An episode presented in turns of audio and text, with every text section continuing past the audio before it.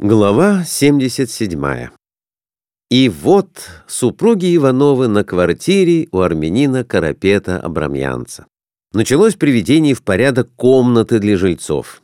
Карапет с сыном Аветом, парнишкой лет 15, черноглазым и уже засевшими на верхней губе усиками, втащили в комнату вторую софу и даже повесили над ней хороший турецкий ковер, а сверху ковра маленькое зеркальце. «Для госпожи барыни твоей постель будет», — похвастался Карапет Николай Иванович и прибавил. «А в зеркало может свои глазы, нос и губы смотреть, с белила и румяном мазать». «Да что вы, разве я мажусь?» — обиделась Глафира Семеновна. «О, душа моя, нет такого барыня на земле, который не мажет себе лицо и глазы. Моя дочка совсем глупая девчонка, а тоже мажет и глазы, и нос, и щеки, и уши. Как праздник большой, так сейчас папенька и слышит. «Папенька, дай на пудра, папенька, дай на румянов». Внесли медный таз, медный кувшин с водой, и Карапет опять сказал. «Вода сколько хочешь, душа мой, Николай Иванович. Можешь с нашей вода даже кожу с лица смыть. Ну, Теперь все. Будь здоров, душа мой. Подушков и одеяло не надо? Не надо, не надо. Подушки, белье и одеяло сейчас наш проводник привезет. Откликнулась Глафира Семеновна. Карапет осмотрел комнату и улыбнулся торжествуя. Хочешь, Эфендием, еще ковер могу дать. Хочешь, барыня, клетку с канарейком могу на окошко повесить. Не надо, ничего больше не надо. Теперь бы только поесть. Сию минуту бифштекс будет. Самый первый сорт мяса дочке дал. Сейчас дочка Тамара бифштекс принесет, шашлык принесет. А у вас дочку Тамарой звать?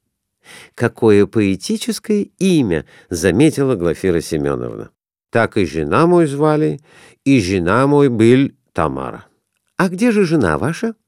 Бог взял указал рукой на потолок карапет и прибавил. «Шесть годов теперь я холостой мальчик.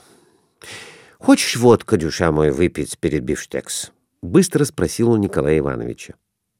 «Да разве есть?» — воскликнул тот, улыбаясь. «Русской водка нет, но турецкий рак есть». Томат кислый есть на закуска, петрушка есть на закуска, сельдери, паприка, чеснок. Это армянский закуска. Глаш. Я выпью рюмку. Заискивающе обратился к жене Николай Иванович. Выпью, хорошенько поем и по-петербургски соснуть часок-другой прилягу. Да пей, пожала плечами Глафира Семеновна и спросила армянина — Отчего это Карапет Аветоч в Турции водку дозволяют, если сам мусульманский закон ее запрещает? Армянин наклонился к ней и проговорил. Турк — это, барыня, самый большой пьяница и есть. Но они по секрет пьют на ночь, когда никто не видит. Ох, это большой доход для нашей султан. В дверь заглянула миловидная девушка в синем шерстяном платье с засученными по локоть рукавами и в переднике. «А вот и обед для моей первой гости готов», — сказал Карапет. «Дочка моя, Тамара, ходи на нас, Тамара, ходи на нас, дюша мой», — поманил он девушку и заговорил с ней на гортанном наречии. Та, покраснев, вошла в комнату и спрятала руки под передник. Это была девушка лет семнадцати, брюнетка до синевы, с волосами заплетенными в несколько косичек, которые спускались ниже плеч и оканчивались красными бантиками. Глафира Семеновна протянула ей руку, сказала Николай Иванович, «Здравствуйте, барышня!» «Ни слова не знает по-русски», — отрицательно покачал головой отец. Ни Оветка, ни Тамарка, ни один слов, душа мой. Только по-армянски и по-турецки. Так мы как поздороваться-то и по-турецки знаем. «Селям алейкум, барышня», — сказал Николай Иванович. Девушка тоже что-то пробормотала и поклонилась. По-французски в училище она училась. По-французски пятьдесят-шестьдесят слов знает, — сообщил папенька и опять заговорил с дочкой на гортанном наречии. «Все готово, обед готов, садитесь за стол». Прибавил он супругам, вышел в соседнюю комнату и загремел там посудой. Запахло жареным мясом. И отец, сын и дочь начали вносить в комнату глиняные плошки, тарелки, бутылки, рюмки. Карапет накинул на стол салфетку и сейчас же похвастался. «У меня не так, как у тюрки. У меня, дюшамо, и салфетка на столе, и вильки есть, и ножик. Мы люди образованные». Вскоре все яства и питья были поставлены, и супруги сели за стол. Присел и карапет. Красовались на блюдце три громадных маринованных томата. Лежали на тарелке корни петрушки, сельдерея, стручки зеленого перца. Приятно щекотали обоняние и бифштексы.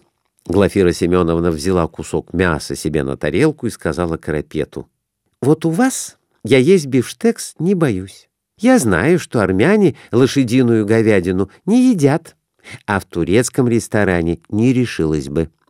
Армянин наклонился к ней, тронул ее громадной ладонью по плечу и сказал, «Такой говядины, как у меня, душа мой, у самого падишах нет».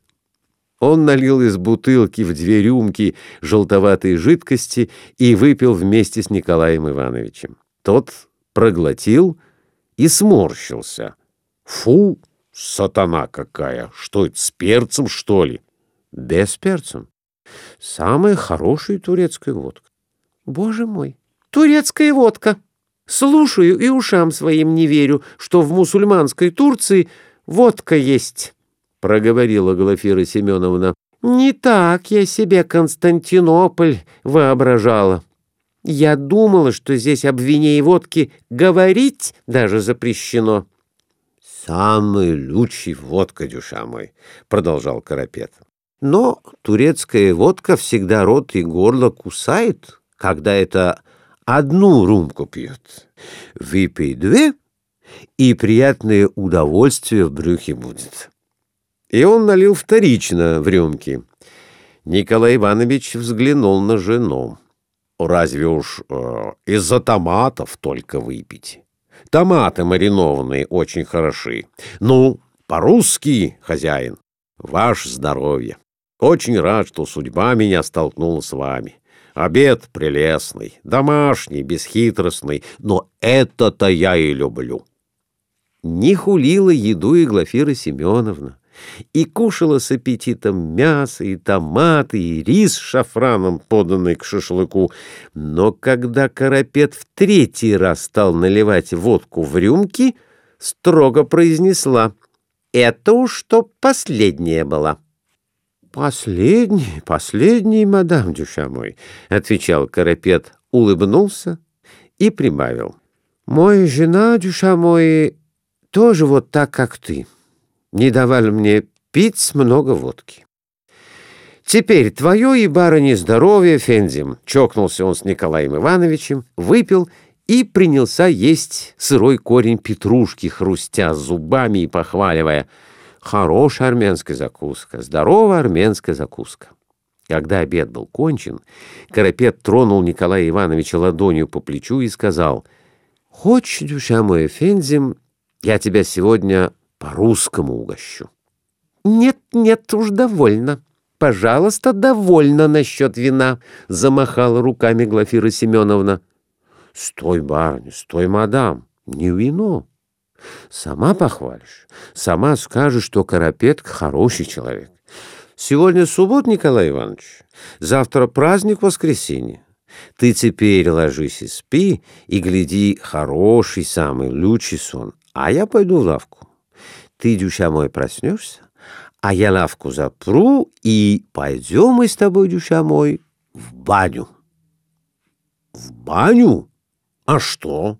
Ведь это прекрасно. Глаш, как ты думаешь?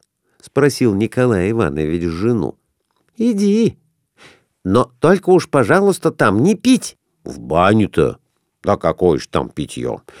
С удовольствием, с удовольствием, Карапет Аветыч, схожу с тобой в баню. Много я про турецкую баню слыхал, а теперь воочию ее увижу. Пойдем, пойдем. А вернемся, ты мне самоварчик изобразишь. Обещал ведь самовар? Будет, будет. И самовар после бани будет, кивнул армянин. Глаш, да ведь это восторг, что такое. Как должны мы быть благодарны случаю, что повстречались с Карапетом Аветычем. Карапет стоял и кланялся. Так в баню сегодня вечером? Хорошо.